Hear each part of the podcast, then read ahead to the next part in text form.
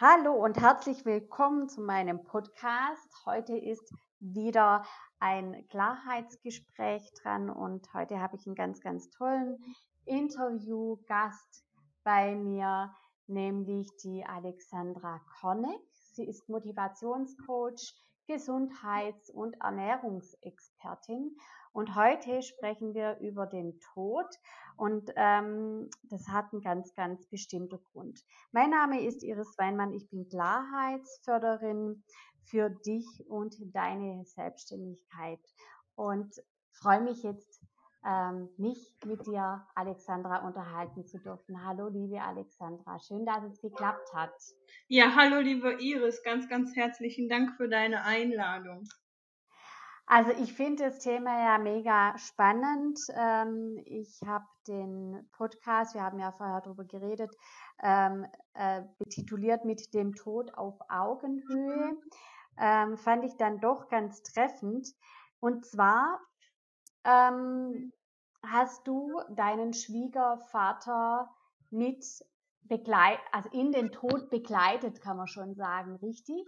Richtig, also ich hatte zwei Jahre Zeit mit ihm, obwohl man bei der Diagnose selbst, das war Bauchspeicheldrüsenkrebs, ihm nicht länger als sechs Monate ähm, als Lebenserwartung genannt hat, ähm, haben wir zusammen zwei Jahre draus gemacht und letztendlich ist er dann ähm, zuletzt bei mir zu Hause im Wohnzimmer gestorben.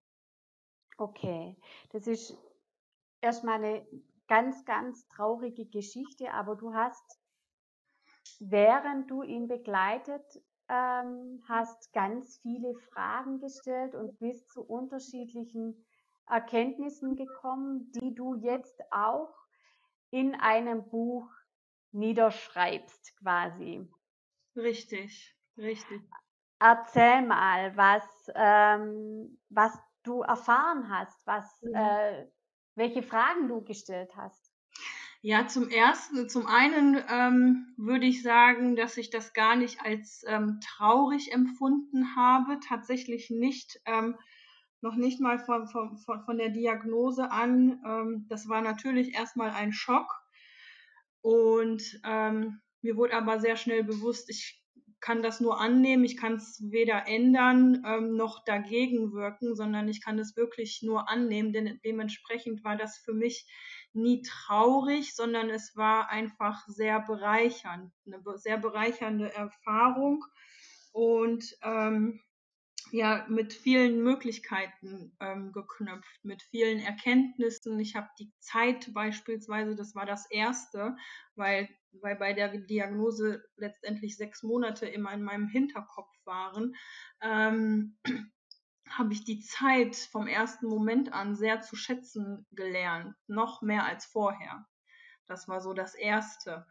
Ähm, dann waren dann war da ähm, die Erkenntnis, okay, ähm, aus dieser Zeit, die uns bleibt, wollen wir alle das Allerbeste draus machen.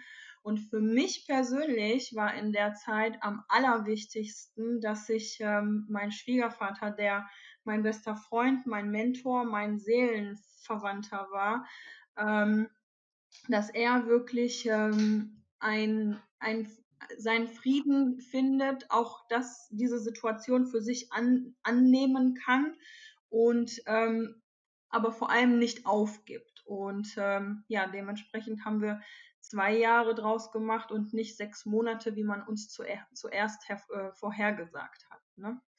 Mhm. Ja.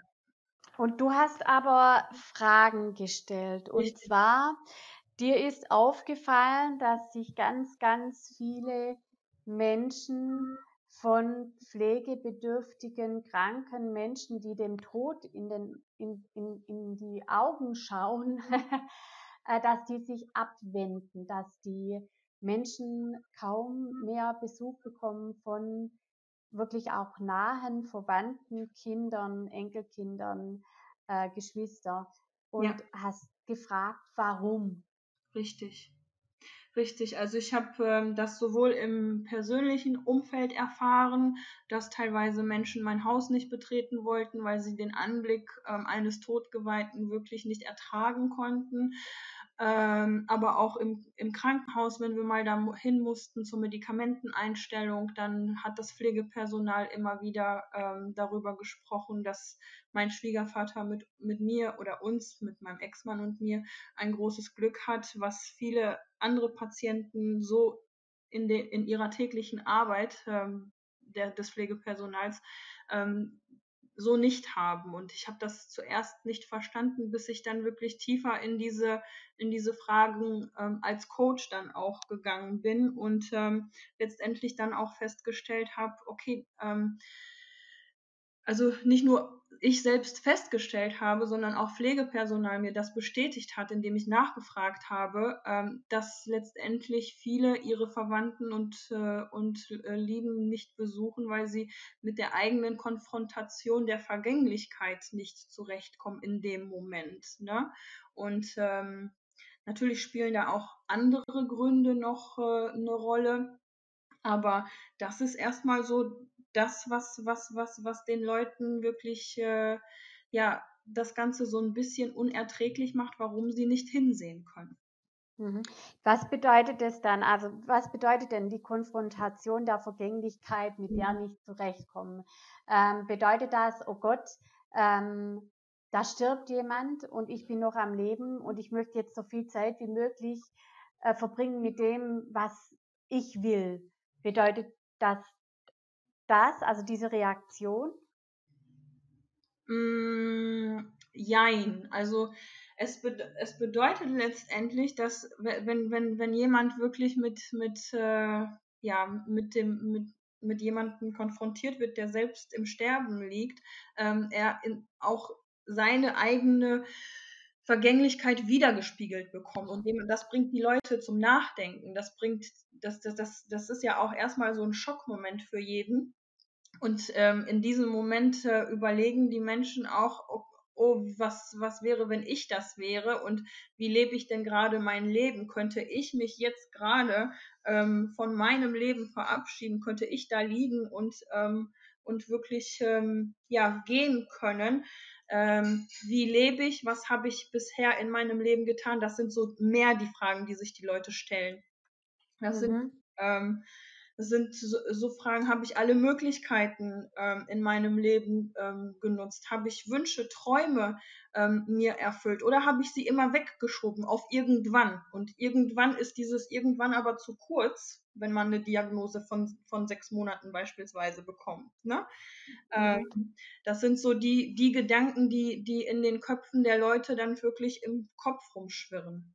Mhm. Also ich finde es ja schon meinen größten Respekt dahingehend, dass du eigentlich einen fremden Mann, also ich sage jetzt fremd, also keinen wirklich nahen Verwandten, keinen Blutsverwandten, kein, nicht deinen eigenen Vater oder Mutter mhm. äh, betreut hast. Also ich kann das richtig gut nachvollziehen, weil ich äh, bin, äh, wir haben auch, äh, also meine Schwiegermutter ist pflegebedürftig und ähm, sie wartet eigentlich auch täglich auf den Tod und ich selbst habe wirklich auch ein großes äh, Problem damit umzugehen.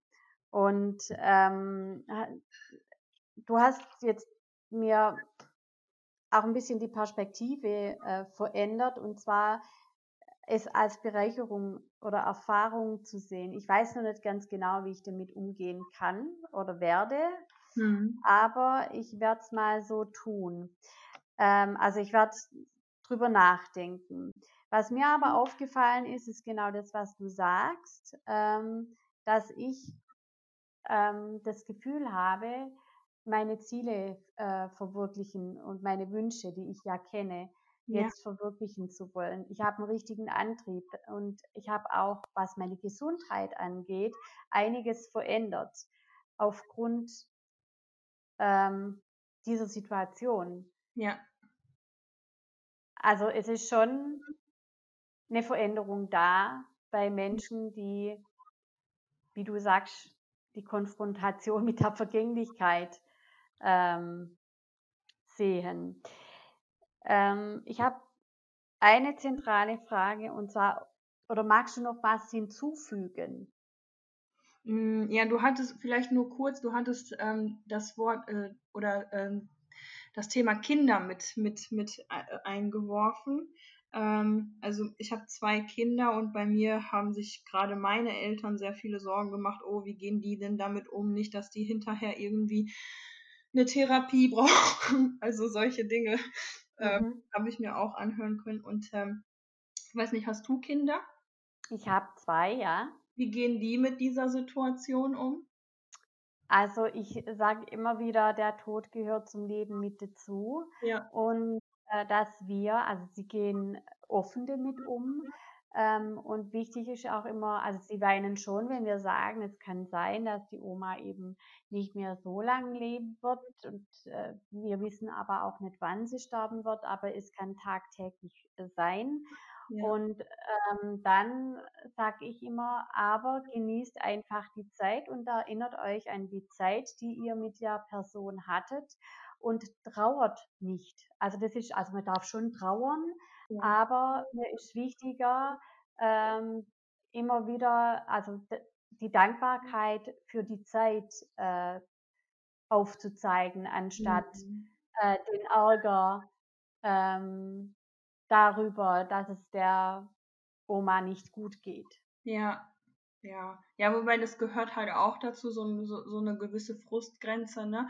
Aber letztendlich nehmen Kinder das wirklich sehr klar auf, wenn man, wenn, also meine Kinder sind jetzt heute 13 und 15. Letztes Jahr ist mein Schwiegervater verstorben, da waren sie 12 und 14. Und ähm, die haben das total gut aufgenommen, haben sich auch super mitgekümmert, wenn es, wenn, wenn es sein musste. Und ähm, also wenn man wirklich offen mit dem Thema umgeht und ähm, jede, jeder Emotion auch Raum lässt, dann ähm, ist das auch für die Kinder eine sehr bereichernde ähm, Erfahrung, indem sie auch Zeit und Leben zu schätzen lernen ne? und auch Zeit und Leben mit ihren lieben Menschen zu schätzen lernen. Mhm. Ähm, es gibt ja bestimmt Unterschiede zwischen denjenigen, die sterben, und zwar diejenigen, ähm, die jeden Tag oder täglich auf den Tod warten und diejenigen, die eigentlich gar nicht sterben wollen, sondern müssen. Was war, wie, wie ist dein Schwiegervater damit umgegangen? Also wollte er leben oder wollte er sterben?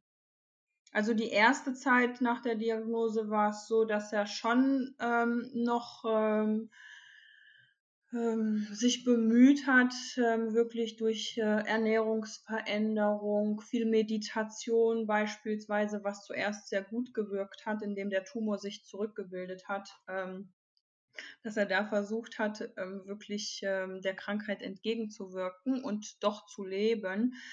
Ähm, ja, letztendlich ist es dann leider zum Schluss sehr, sehr schnell gegangen.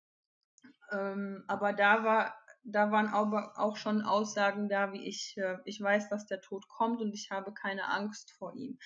Ähm, wobei ich auch sagen muss, also er hat sich auch nie beschwert, er hat auch nie wirklich ähm, irgendwie über, obwohl er starke Schmerzen hatte, sich darüber nie beklagt.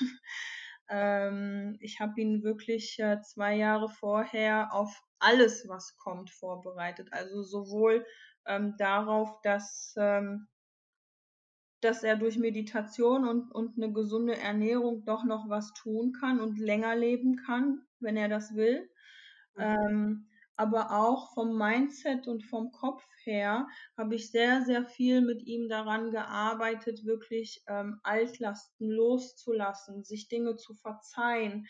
Ähm, Hil Hilfe annehmen war ein großes Thema und, ähm, und um Hilfe fragen auch. Ähm, also da waren sehr, sehr viele Glaubenssätze, Denkmuster, die wir im Laufe dieser Zeit aufgelöst haben.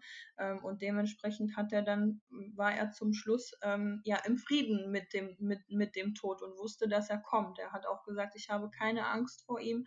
was ihm noch Angst gemacht hat, war, war, waren die Symptome, die Schmerzen. Ne? Mhm. Du sagst Frieden mit dem Tod. Ich denke mal auch Frieden mit dem Leben hat er dann geschlossen, oder? Ja, ja, ja, Mhm. ja. Ähm, dein Schwiegervater, hat er etwas bereut in seinem Leben? Also ich finde es, glaube immer, ich finde es ziemlich spannend, ähm, so rückblickend. Ähm, was hat er, was hat er bereut? Hat er was bereut oder nicht?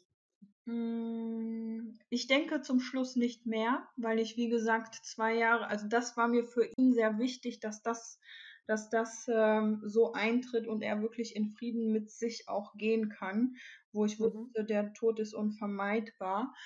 Ähm, ich glaube, da war jetzt keine Reue mehr. Es waren anfangs noch ähm, so Themen, die ich mit ihm ähm, besprochen und gecoacht habe in, äh, ähm, in Form von Reue, weil er äh, eine sehr lange Zeit ein, äh, eine Alkoholkrankheit hatte und mhm. äh, sich dahingehend wirklich sehr viele Schuldgefühle und ähm, ja und und Reue letztendlich auch zu sich selbst empfunden hat. Ähm, aber das haben wir ähm, aufgelöst zusammen mit ihm, ähm, indem ich ihn wirklich ähm, ja dahingehend so gecoacht habe, dass ich ihm immer wieder versucht habe zu erklären ähm, durch Fragestellungen, durch Coachings, ähm, dass es also auch das seinen Sinn in seinem Leben hatte, es bestimmte Gründe gab für diese Krankheit und er sich auch das verzeihen darf, er sich selbst so viel wert sein darf, sich selbst das zu verzeihen. Und das hat er mhm. getan. Mhm. Also quasi das ist ein Thema von Loslassen auch. Klar. Ähm, und von Verzeihen. Mhm. Ja. Ähm, spannend. Ähm, ja. Nochmal zu dem Eingangs- oder zu dem Titel mit dem Tod auf Augenhöhe. Was genau meinst du damit, mit dem Tod auf Augenhöhe, in ein, zwei Sätzen ja. abschließend? Mit dem Tod auf Augenhöhe heißt, dass man, ähm, dass ich mir für jeden Menschen auf dieser Welt wünsche, dass er sein Leben so lebt, dass er keine Angst vorm Tod haben muss, dass er alle Möglichkeiten, Wünsche und Träume ähm, erfüllt, um ähm, um wirklich äh, Frieden, äh, in Frieden gehen zu dürfen. Ich hatte das, das ähm, Bild von Buddha immer mit meinem Schwiegervater vor Augen, der wirklich äh, lächelnd da angewinkelt mit, sein, mit seinem Ellbogen ähm, liegt und ähm, lächelt. Mhm und auf den Tod wartet. Und das habe ich mir für meinen Schwiegervater sehr gewünscht. Mhm. ähm, und äh, ich finde auch, dass wir genauso von dieser Welt gehen sollten, mit aller, mit allen genutzten Möglichkeiten und äh, erfüllten Wünschen und Träumen. Mhm. Und das bedeutet natürlich auch, erstmal sich klar darüber zu werden, was man überhaupt will Richtig. für sich selber, die Ziele, Wünsche, Träume und die Sehnsüchte, die man hat und aber auch dann an sich und mit sich zu arbeiten und also die Klarheit, die ich immer wieder betone, die ist so wichtig für einen, da Klarheit für sich zu gewinnen, damit man genau das Leben leben kann und äh, tut, dass man auch will. Und da gehört dann dazu, dass man das, was du zwei Jahre mit deinem äh, Schwiegervater gemacht hast, nämlich Glaubenssätze auflösen, Denkweisen, Blockaden, ähm, äh, mit Blockaden arbeiten, damit man die Ziele dann auch erreicht und wirklich dann sagen kann, ich hatte ein geiles Leben. Richtig, richtig. Sehr schön. Vielen, vielen Dank für das tolle Interview. Jetzt noch abschließend habe ich zwei Fragen an dich und zwar, was ist Klarheit im Leben und im Business für dich? Für mich ist Klarheit im Leben und im Business, äh, sich dessen bewusst zu sein, was man will und dementsprechend auch zu handeln. Mhm.